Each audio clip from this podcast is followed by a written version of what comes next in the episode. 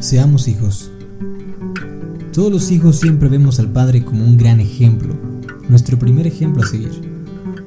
Hoy hablaremos de las características de un hijo de Dios.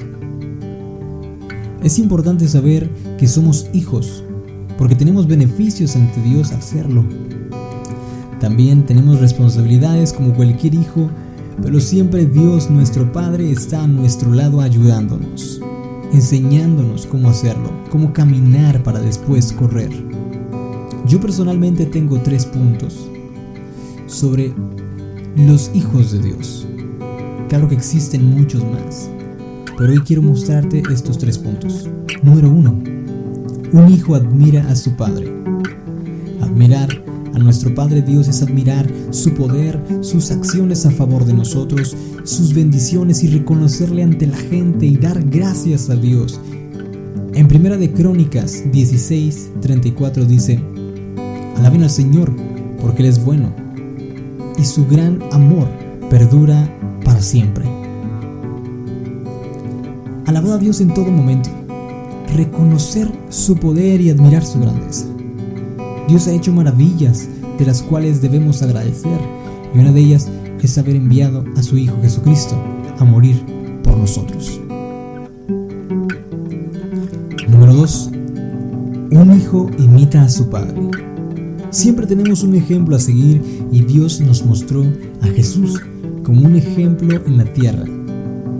Y una de las cosas que Jesús dijo en Mateo 5, 9, dice, Bienaventurados los pacificadores, porque ellos serán llamados hijos de Dios.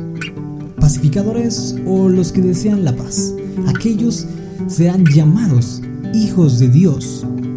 También en primera de Juan 3, del 9 al 10, dice de la siguiente manera: Todo aquel que es nacido de Dios no practica el pecado, porque la simiente de Dios permanece en él y no puede pecar porque es nacido de Dios. En esto se manifiestan los hijos de Dios y los hijos del diablo. Todo aquel que hace justicia y no ama a su hermano no es de Dios.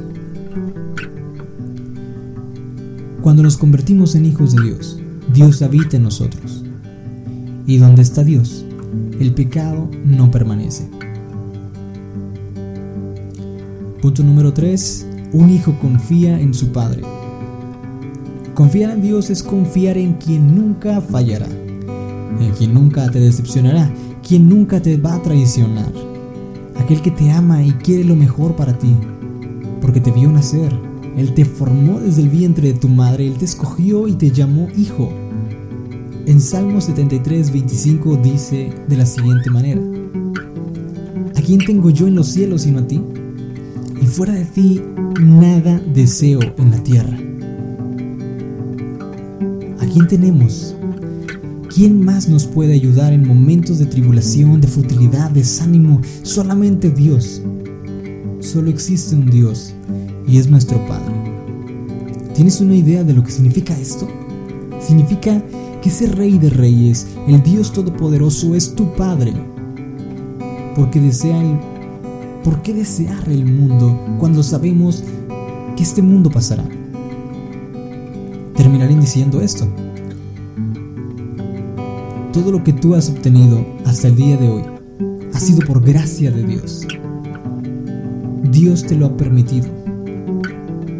Y si Él quiere, Él puede quitarte todo. Pero no lo ha hecho porque te ama. Porque cada día que pasa lo prepara para ti. Las veces que has sonreído por alguna situación que te ha hecho feliz, Dios ha sonreído contigo porque Él quiere que seas feliz. Pero fuera de Él, jamás lo serás. Si hoy estás escuchando esto y sientes la necesidad de volver a Dios, volver a sentir a Dios, créeme, Dios también desea estar cerca de ti, pero no puede habitar donde habita el pecado. Y si dices que es difícil dejar el pecado, solo mira la cruz y pregúntate, ¿habrá sido difícil lo que Jesús hizo en la cruz por mí? No desperdicies más tu tiempo. Hoy es tu oportunidad para volver a ser hijo